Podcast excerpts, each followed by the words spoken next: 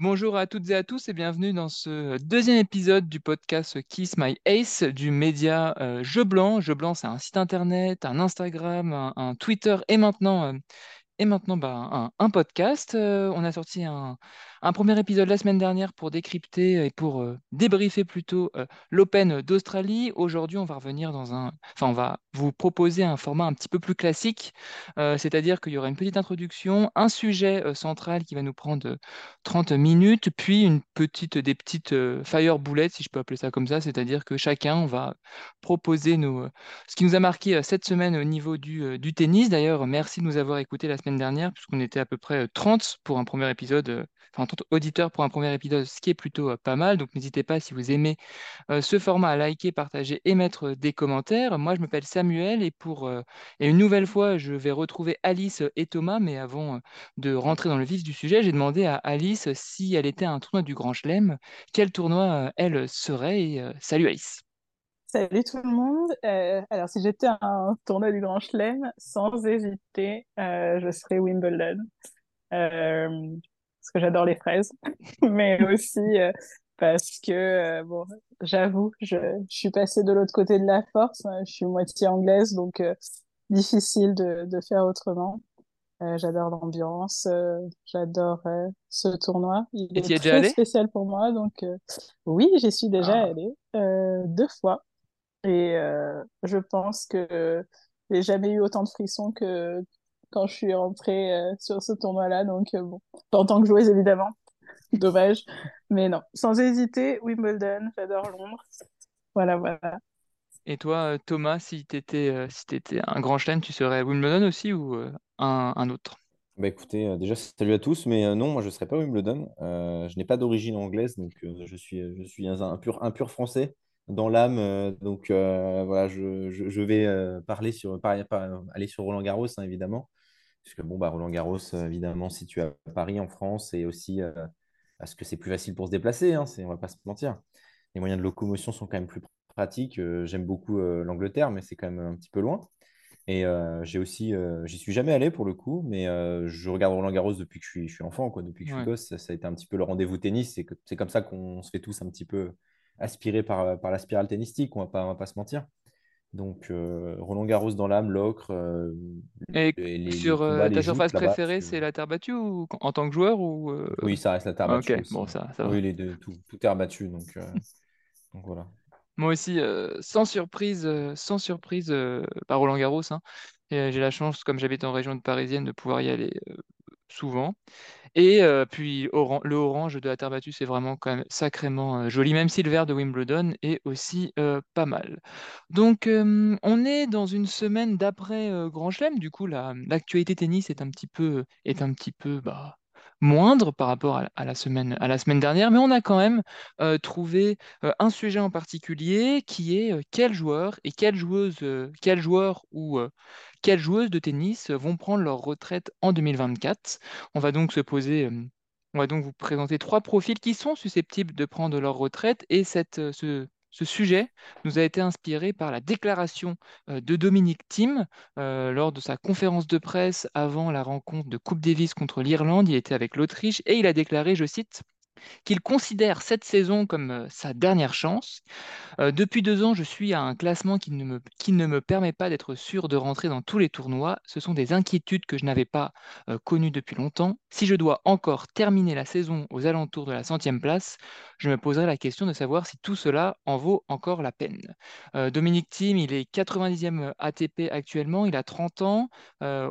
Pour son début de saison est plutôt mauvais puisqu'en cinq matchs, il a, enfin là, à l'heure où on enregistre, puisque euh, on enregistre dimanche et il joue sûrement un match de, de Coupe Davis avec l'Autriche contre l'Irlande, mais euh, à l'heure où on enregistre, il a trois victoires, dont deux dans les qualifications de Brisbane et une en Coupe Davis et deux défaites contre Rafael Nadal et Félix Auger-Aliassime.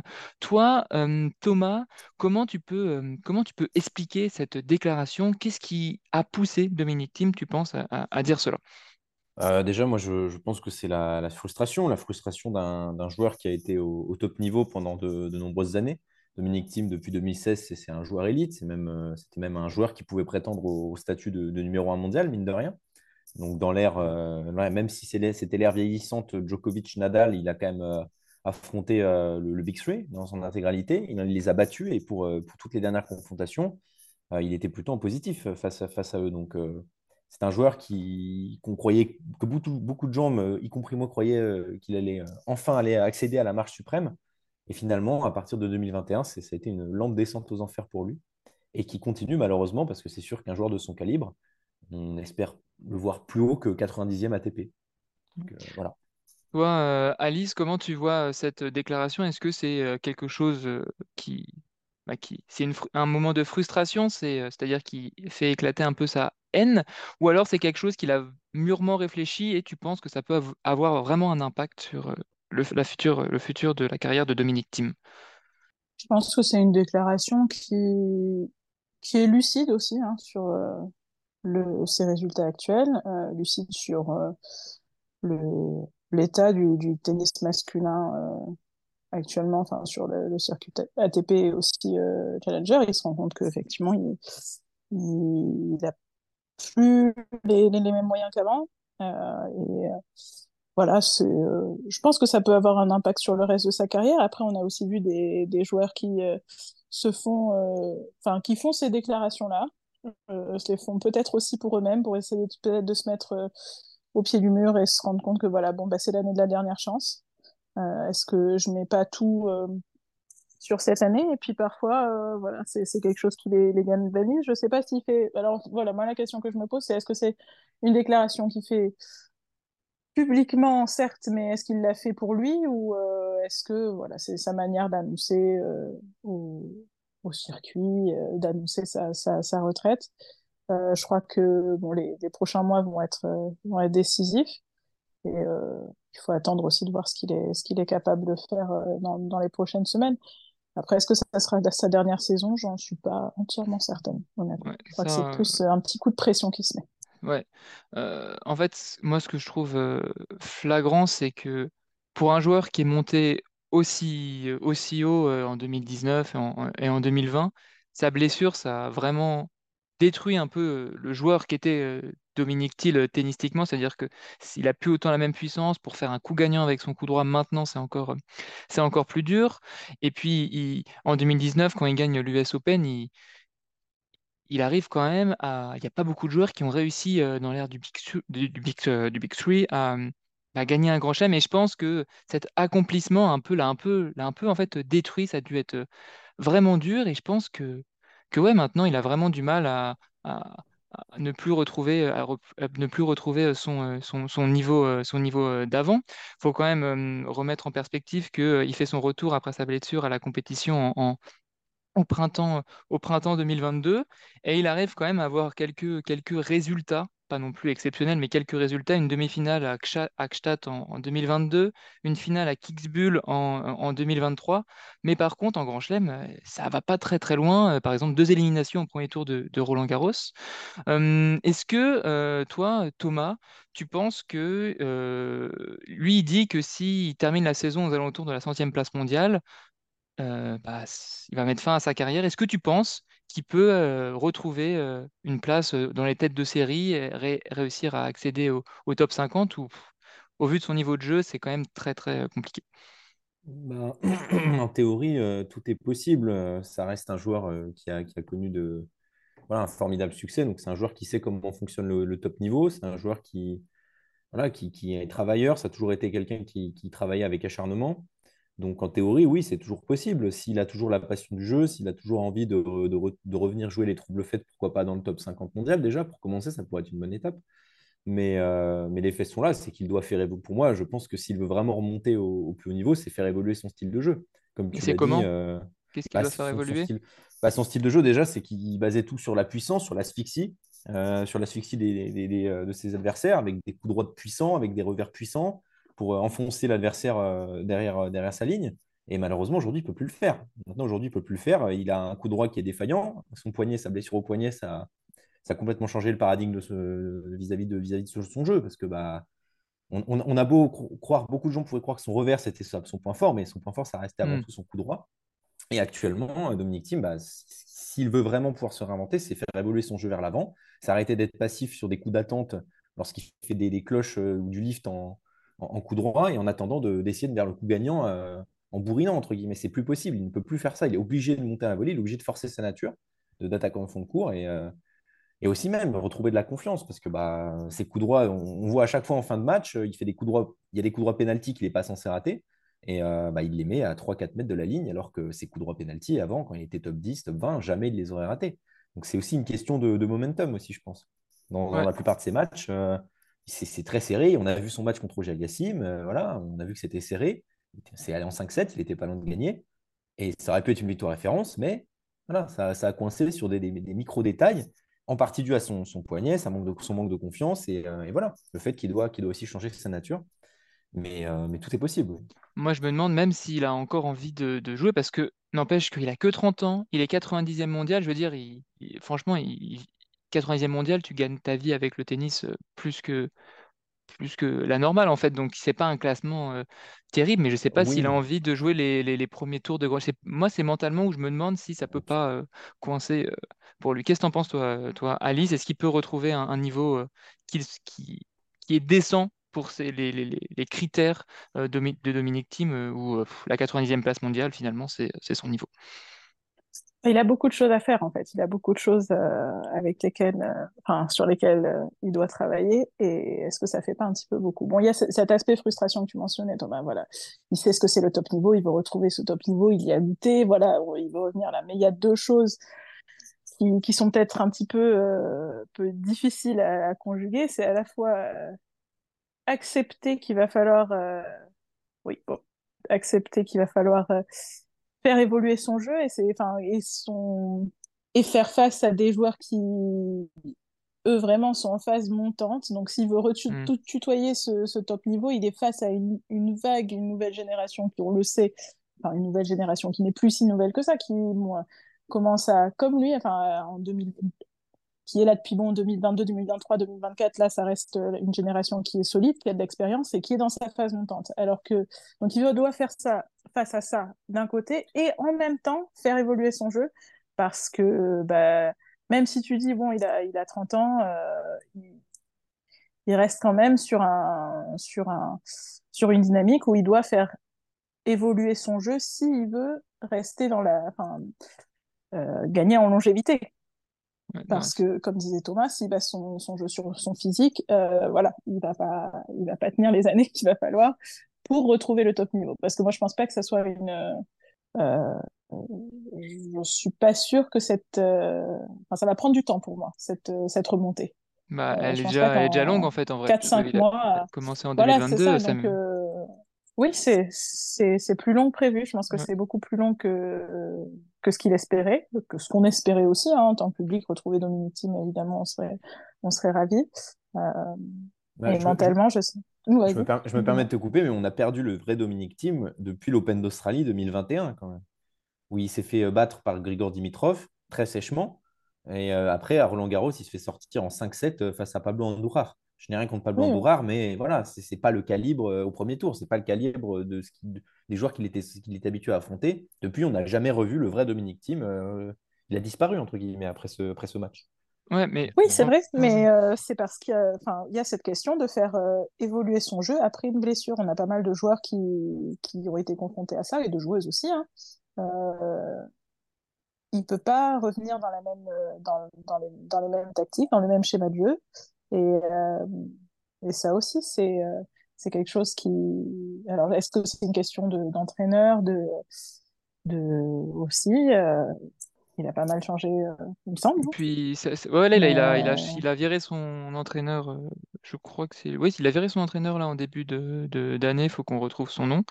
Et puis même, en fait, je pense que ça tue des joueurs de, d'essayer de jouer dans la même cour que, le, que Rafael Nadal, Novak Djokovic et, Federer. On a vu Del Potro, il va gagner un grand chelem, après il passe sa vie à être blessé. Pareil pour Dominique Thiem, il y a des gars comme Soderling qui ont essayé pendant deux années, ils ont complètement disparu. Je pense que vraiment ça, ça, ça, tue des joueurs.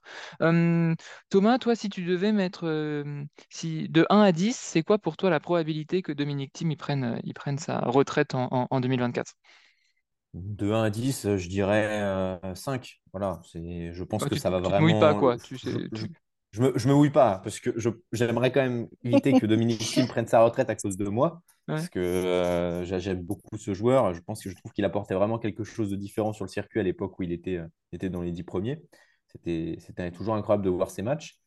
Donc euh, non, après, euh, ça va dépendre de sa saison aussi. Déjà là, on sait qu'il va se préparer sur des, challenge- des, cha- des Ouais. challengers, euh, trois challengers terre battue. Mm. Donc euh, le- là, son objectif, c'est très clairement de, d'essayer de, d'avoir un très bon niveau sur terre battue, sur les, peut-être sur les Masters 1000 éventuellement, et de reprendre des points sur sa surface qui a toujours été sa surface fétiche à l'origine. Donc euh, pourquoi pas aussi euh, là, passer le premier tour. mais c'est là aussi que, que ça m'inquiète, Thomas. Enfin, ça m'inquiète pour lui. hein. Parce que les candidats sur terre battue, Ah bah oui. actuellement, c'est euh, c'est quand même euh, une surface où il y a tellement de clients. Il faut espérer un tour, euh, sur... un premier tour Ouais. Clément à Roland Garros. Voilà. Voilà, Mm. c'est ça. C'est que combien d'options, enfin, quelles sont ses options face à, face à la concurrence pour essayer de, sur cette surface de prédilection, il y a quand même, euh, bon, Alcaraz, euh, Tsitsipas, Rublev qui est capable Ouais. aussi de Tsitsipas, Si, enfin, si, Rune. si, pas ça, oui. Rune, Rune, enfin, Joko quand même. euh, Bah, ils sont tous bons sur bah terre oui, battue. Joe, hein. pardon, euh, Enfin, on aurait dû commencer par là. Même Medvedev, il Euh, commence voilà. à savoir jouer sur terre. euh, Zverev aussi. Sinner, Enfin, il est euh, toujours. Oui, Oui, bah non, mais c'est foutu. De Rome, on va dire Ouais. ça. Non, mais c'est pour ça, c'est que bon, je sais qu'il a gagné son grand chelem sur, euh, enfin, sur dur, donc bon, euh, voilà. Mais sa surface de prédilection, sur sa surface de prédilection, il est quand même, euh, même s'il a un premier tour clément, avec un classement comme le sien, euh, vite, il se retrouve euh, face à des gros, des grosses machines en face, quoi. Donc, euh, Mais non, c'est là où il va devoir faire la différence. Voilà, parce qu'on se rappelle, euh, là, quand il était tombé contre Aliassim au premier tour, il était pas loin de le battre. S'il le bat, ça change peut-être complètement la donne derrière. Ah oui, On ne sait c'est pas. sûr. Donc, oui, euh, oui, oui, oui. Toi, Alice, Voilà. c'est quoi ta. On lui souhaite de retomber sur euh, Félix Auger-Aliassime. Surtout en ce moment-là, je crois qu'il est prenable. peut-être, ouais. Mais je, je ne dirai rien. Pardon. Pardon. Pardon. Et toi, Alice, Mais- c'est quoi ta, c'est quoi ta, ta note alors de 1 à 10? Team euh, à, à la retraite ou euh, allez, il rempile pour une année? Je- j'ai du mal à, à- à envisager cette année 2024 avec le nombre de retraités potentiels qu'on a. Je préfère ne pas y penser parce que c'est c'est douloureux. Euh, donc euh, j'espère que euh, il va, il va nous laisser se remettre un petit peu et attendre 2025. Je vais être un peu chafouine en disant que je pense que son ego ne, ne peut pas se permettre de, de prendre sa retraite en 2024. Il va attendre quand même, qu'il va se donner encore une, une petite chance. Allez. Ouais, je suis d'accord avec toi sur ta première théorie de cette déclaration, c'est un peu pour lui-même, c'est un peu pour se mettre la pression, euh, la pression tout seul. Donc moi aussi, je pense que Tim, il va continuer, hein, il va continuer à faire, euh, à faire cette, euh, cette année, enfin, il va continuer en 2025 et du coup, je vois plus un. Allez, deux. J'y mettrai une note, euh, je mettrai deux plutôt. On va passer du coup au second joueur qui, dont la possible retraite a un peu fait parler cette semaine, puisque c'est euh, le Britannique écossais même, euh, Andy Murray, qui a perdu contre Benoît Paire. Alors si on allait, si, celui qui avait deviné que Benoît Paire allait gagner contre Andy Murray, c'est quand même euh, un sacré, un sacré champion. Et donc, il y a un journaliste qui a dit que, qui a un peu alpagué sur Twitter, sur Twitter Andy Murray à propos de sa possible retraite. Et, et Andy Murray, il a donc dit que, qu'il traversait une période très terrible pour lui, mais, euh, mais euh, il n'arrêtera pas, il ne renoncera pas. Il dit, je cite, Mais je ne suis pas fait comme, la plupart des gens et mon esprit fonctionne différemment. Je n'abandonnerai pas.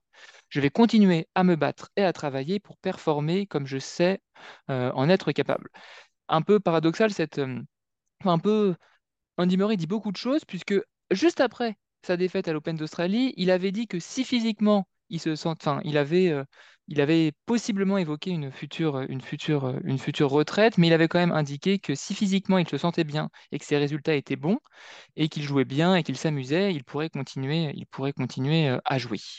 Du coup, Andy Murray, euh, petit récap de son année 2024, c'est trois matchs, trois défaites au premier tour. Dimitrov à Brisbane en 3-7, Echeverry au premier tour de l'Open d'Australie et une défaite contre Benoît Paire. Euh, moi, ça m'inquiète un peu de perdre contre, de perdre Benoît Paire. Actuellement, il est 46e, 49e joueur mondial et il a euh, 36 ans. Est-ce que pour vous, euh, est-ce que pour toi, par exemple, allez, euh, Thomas, cette fin de, cette fin de carrière, enfin cette, euh, ouais, ce- ce- ces dernières saisons d'Andy Murray ne ternissent pas un petit peu son image de, bah, de joueur qui a dominé pendant l'année 2016 euh, bah, le- les joueurs du euh, Big Sweet. Qu'est-ce que t'en penses? Alors, je pense que c'est paradoxal parce que d'un côté, oui, je pense que ça ternit son image. C'est quand même euh, un membre du Big Four. Avant, on disait pas Big Three, on disait Big Four. Pendant longtemps, tout, beaucoup, tout le monde disait Big Four. Parce qu'Andy Murray, c'est quand même euh, bah, numéro un mondial, deux fois la médaille d'or, euh, peut-être 14, 14 Masters 1000. Euh, il a fait, il a gagné trois grands chelems, il a fait 11 finales en grand chelem. Donc euh, voilà, c'est quand même euh, un gros morceau. Ça aurait pu être le meilleur joueur de sa génération s'il n'y avait pas eu les trois monstres devant lui, en gros. Bon, c'est sûr qu'on en enlève, mais bon, ils sont tellement exceptionnels que, voilà. Mais d'un côté, oui, ça ternit l'image parce qu'on aurait bien aimé revoir le joueur qui, bah, qui nous a fait pas rêver, entre guillemets, mais qui était euh, au top du top, qui, qui vraiment euh, matchait avec les meilleurs. euh, voilà, en disant Murray, on savait qui c'était. Maintenant, euh, bon, bah, euh, il y a un autre côté, il y a un versant euh, plutôt positif, c'est qu'Andy Murray, quand il jouait à cette époque, euh, qu'il était euh, en pleine possession de ses moyens, il n'était pas très apprécié. C'était un joueur très râleur, c'était du genre à pester tout en permanence sur le court, et je connaissais très peu d'admirateurs d'Andy Murray à cette, à cette Ah, moi, j'adorais Andy Murray. C'était voilà, souvent un joueur. Bon, bah, très bien. Voilà, Euh, moi, je sais connais que j'en connaissais un, peu. t'en as un. Voilà. Tu t'en connaît deux là. Deux- Voilà. Deuxième, attention là. Je, J'en je- connais deux, j'arbre voilà. le- Je- Mais voilà, je sais que beaucoup de gens me disaient Federer, Nadal, un peu Djokovic, mais encore à l'époque, Djokovic, c'était pareil, c'était très peu.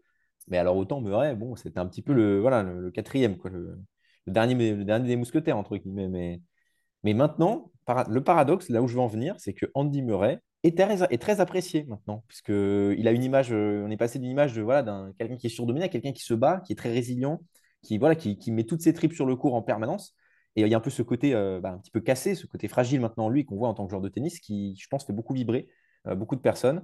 Euh, parce que bon, bah, on connaît son passé, on connaît sa terrible blessure, un champ métal, et on se dit, waouh, on est, on est juste impressionné par, euh, par la grinta de ce mec à chaque fois qu'il fait des matchs, par euh, ses matchs en 5-7 interminables, alors que le gars euh, est bientôt en retraite, entre guillemets. De toute façon, on pourra revenir plus tard là-dessus.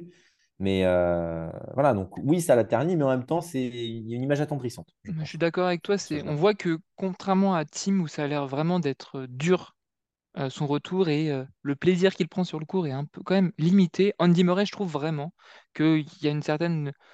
Il aime le tennis en fait. Il a l'impression qu'il aime le tennis, il aime jouer, il est content d'être sur le terrain et qu'il soit, euh, qu'il soit 5... J'ai même envie de dire qu'il soit cinquantième ou 300e, peut-être qu'il continuerait toujours à jouer au tennis parce qu'il kiffe, qu'il kiffe juste, ce sport. Toi, qu'est-ce que tu penses de, de, Andy Murray, Alice? Est-ce que cette fin de carrière ternit un peu l'image de l'Écossais?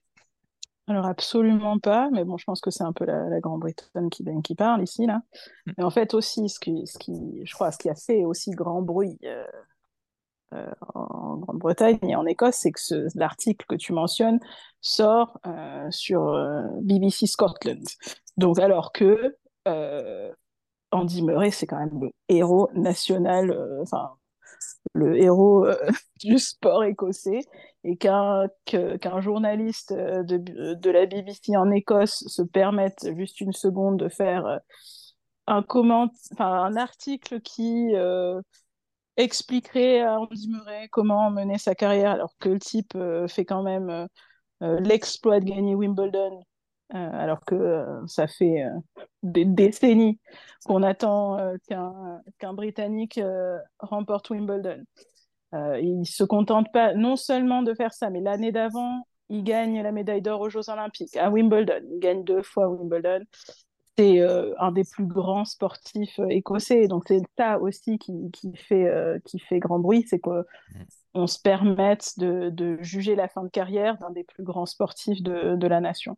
Culture de l'instant, j'ai envie de dire. Oui, oui, oui, voilà, c'est ça. Ah ouais. vraiment cette culture de l'instant où certes, euh, voilà, bon, son, son... Enfin, c'est quand même, enfin, le- la médaille au JO, c'est il y a 10 ans, 12 ans. Ouais, 12 ans, c'est pas si loin que ça, tout le monde s'en souvient, bon, sauf si tu as 12 ans, mais voilà. Euh, et même si tu as 12 ans, tu sais ce que tu sais qui est Andy Murray, quoi. Et en 2016 Euh, aussi. Donc, oui, euh, voilà, en 2016 aussi, oui. Mais en 2016, c'est à Rio. En oui, c'est 2012, c'est vrai. vraiment à la maison, donc ça fait un truc, euh, enfin, c'est c'est du, du jamais vu. Euh, et je crois qu'aussi, c'est pour ça qu'il, enfin, je pense qu'il re- il reprend l'article aussi pour ça, Ouais, c'est euh, laissez-moi le- décider de quand ça sera la fin de ma carrière, quoi. En effet, tu as raison, c'est BBC et la, le, la journaliste ou le journaliste, c'est Kederin euh, qui, qui, qui, qui a écrit, qui a écrit, Ouais. qui a écrit ça Et, sur BBC. C'est vrai que c'est un peu culotté. pour, hein, euh, pour BBC d'Écosse. Ouais, Voilà. Et, et d'ailleurs, quand, euh, quand l'article est sorti, c'est, il y a- enfin, Andy Murray le reprend, mais, il faut voir aussi toutes les réactions qu'il y a derrière de tous les sportifs euh, britanniques euh, et même euh, Andy Roddick, James Blake qui sont là. Non, mais attendez, c'est quand même un monument de notre sport. Laissez-le décider de, quand il prendra sa retraite et ce qu'il a réalisé, c'est intouchable. Donc, je pense pas que ça, je pense pas que ça ternit sa, sa, son, son, enfin pas son palmarès, mais en tout cas ce qu'il laissera au, au, sport. Et justement, pour revenir à ce que tu disais, Thomas, finalement, ce qu'il va laisser au sport, c'est cette, euh, cette résilience, euh, cet acharnement à l'effort. Et ça reste en fait euh, le fait, enfin cette déclaration reste dans le dans le dans le personnage et qui qu'il est en train de laisser au, au sport, c'est dire ben je oui je continue jusqu'à ce que si je continue à prendre du plaisir, je vais continuer. Si j'ai plus de plaisir à faire mon sport, effectivement, je vais arrêter. Mais ce qui est important pour moi, c'est de, de, de décider quand je vais le faire et personne.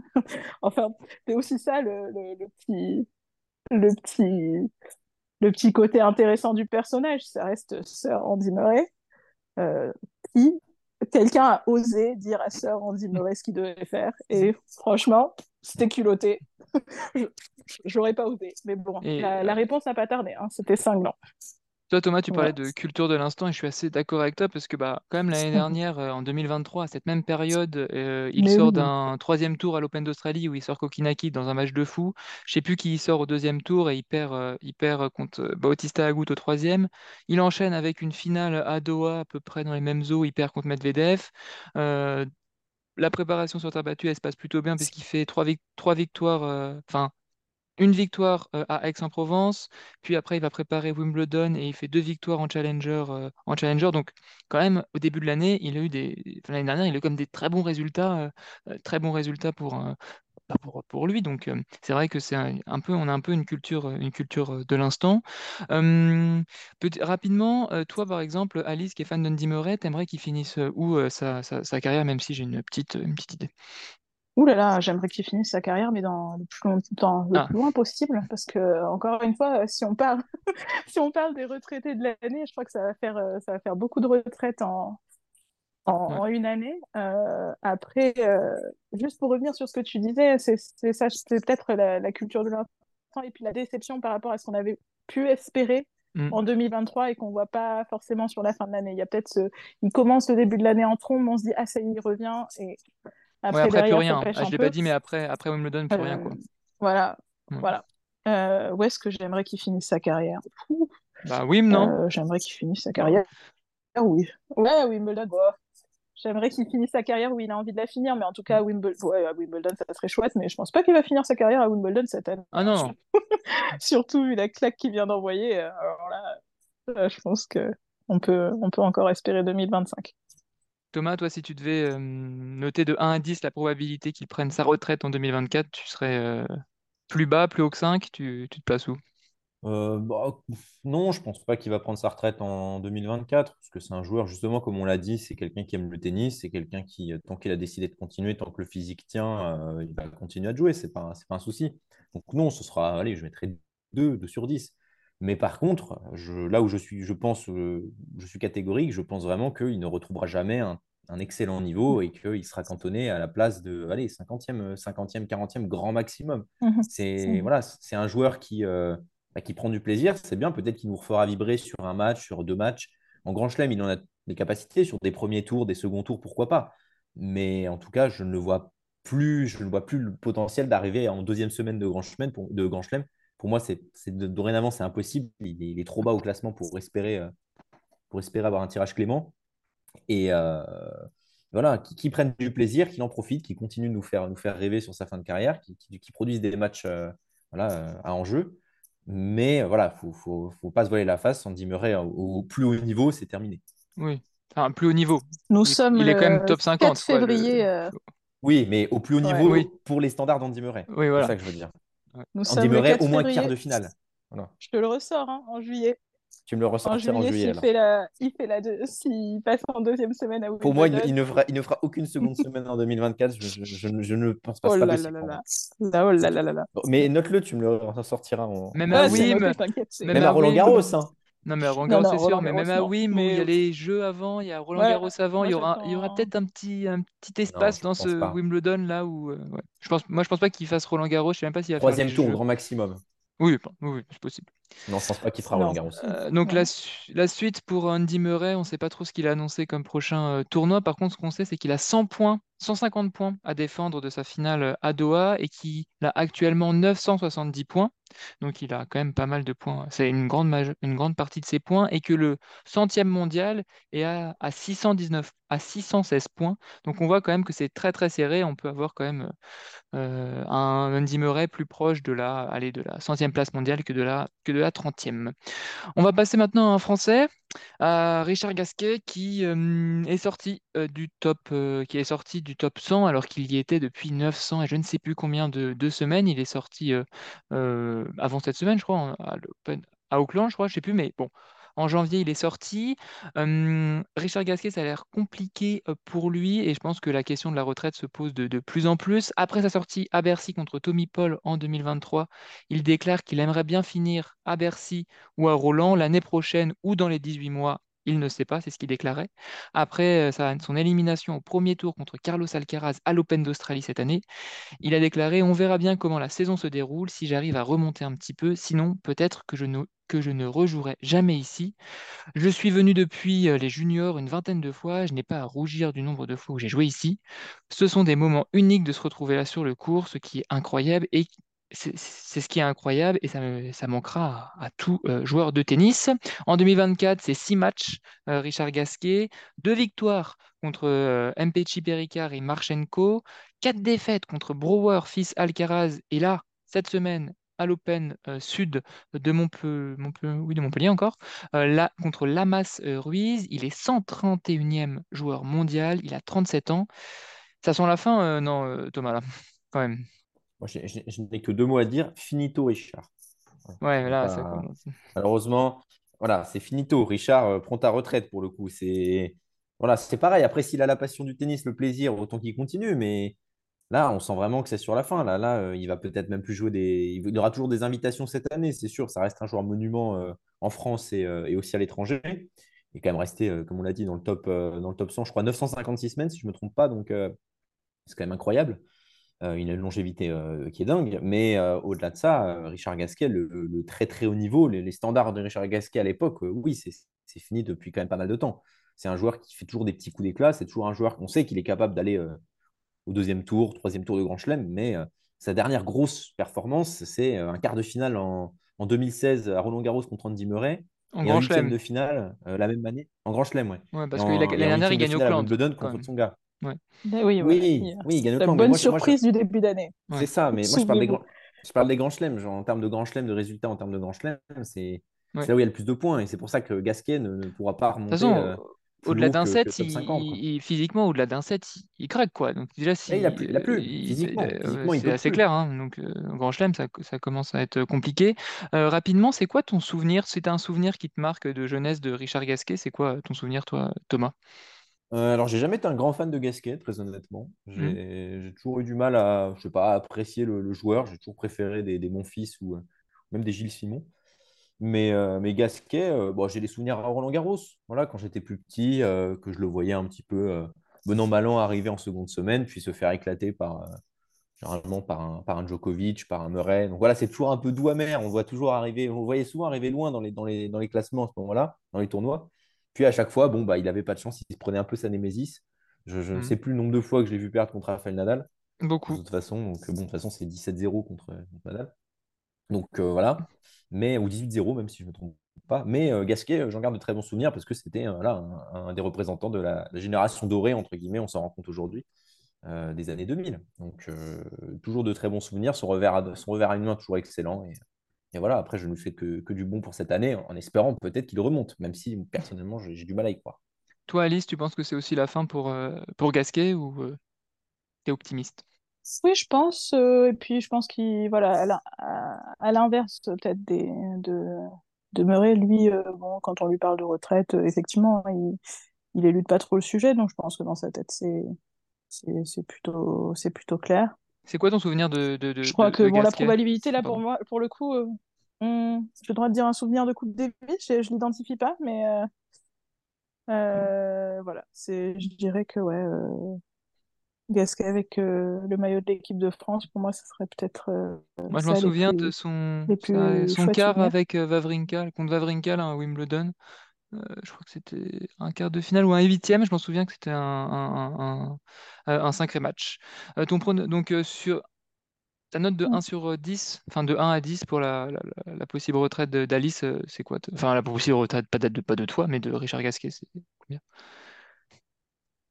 Oui, moi la retraite c'est loin là, mais je, si je devais mettre une note sur la probabilité de sa retraite, je dirais quand même 8, même si ça me, ouais, ça me, ça me fait un petit peu mal au cœur, j'avoue. Euh, mais bon, je crois qu'il faut aussi euh, accepter que le temps passe, voilà, malgré les, les super souvenirs qu'il qui laisse euh, au tennis français.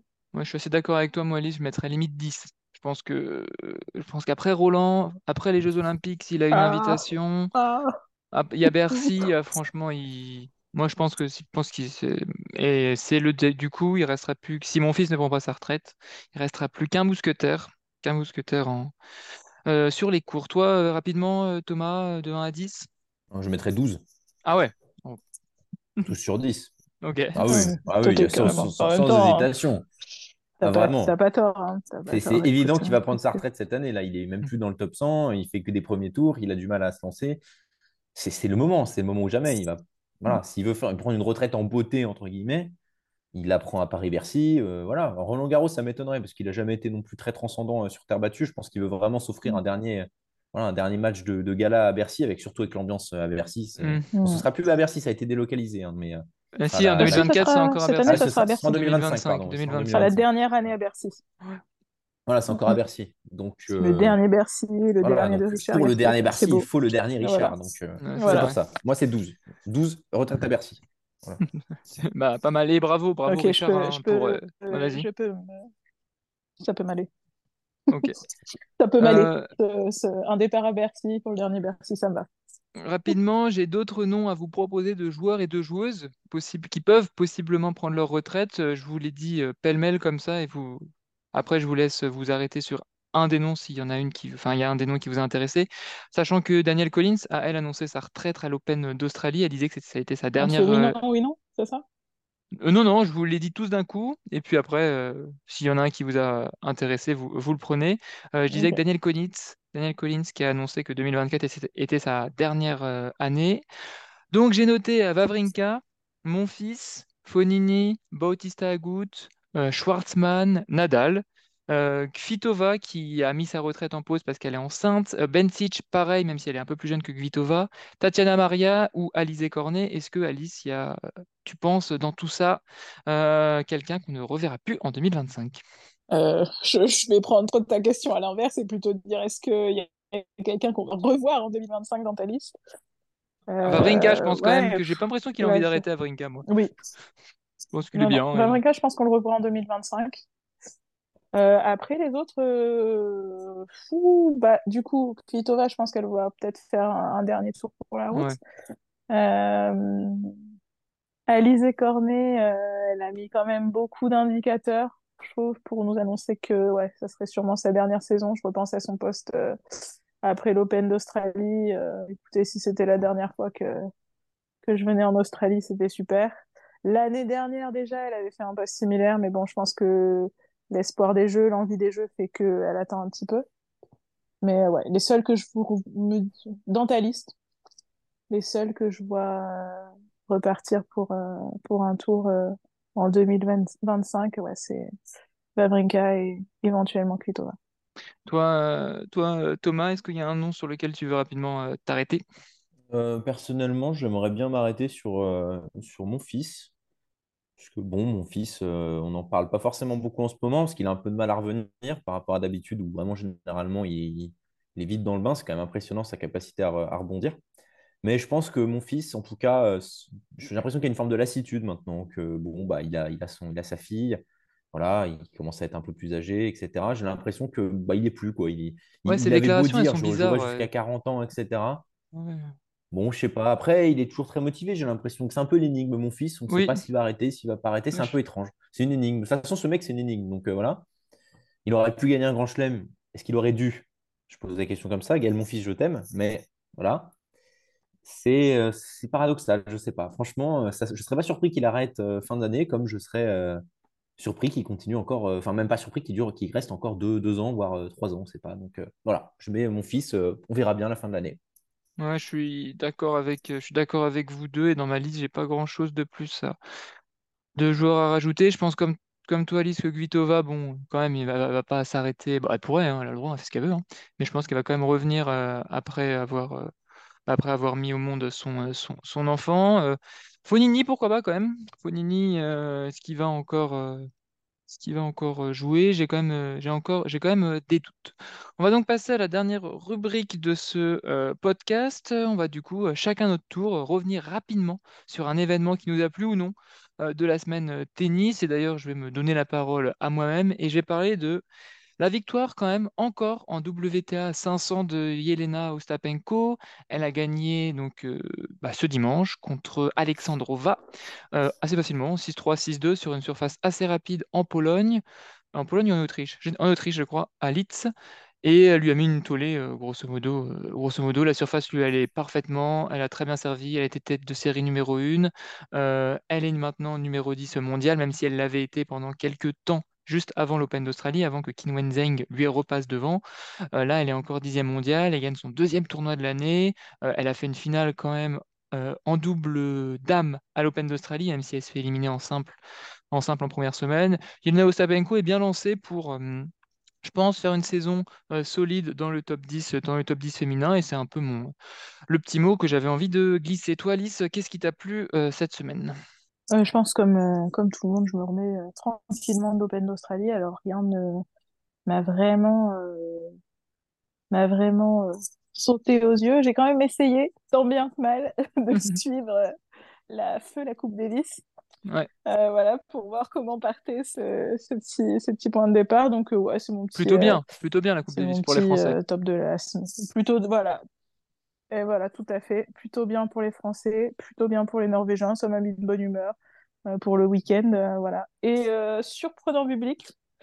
Euh, voilà, c'est moi ça a été ma petite surprise là du, du week-end. Euh, on, on sait pas. Tu parlais de l'énigme Gaël Monfils. Je crois que quand même l'énigme publique c'est quelque chose aussi.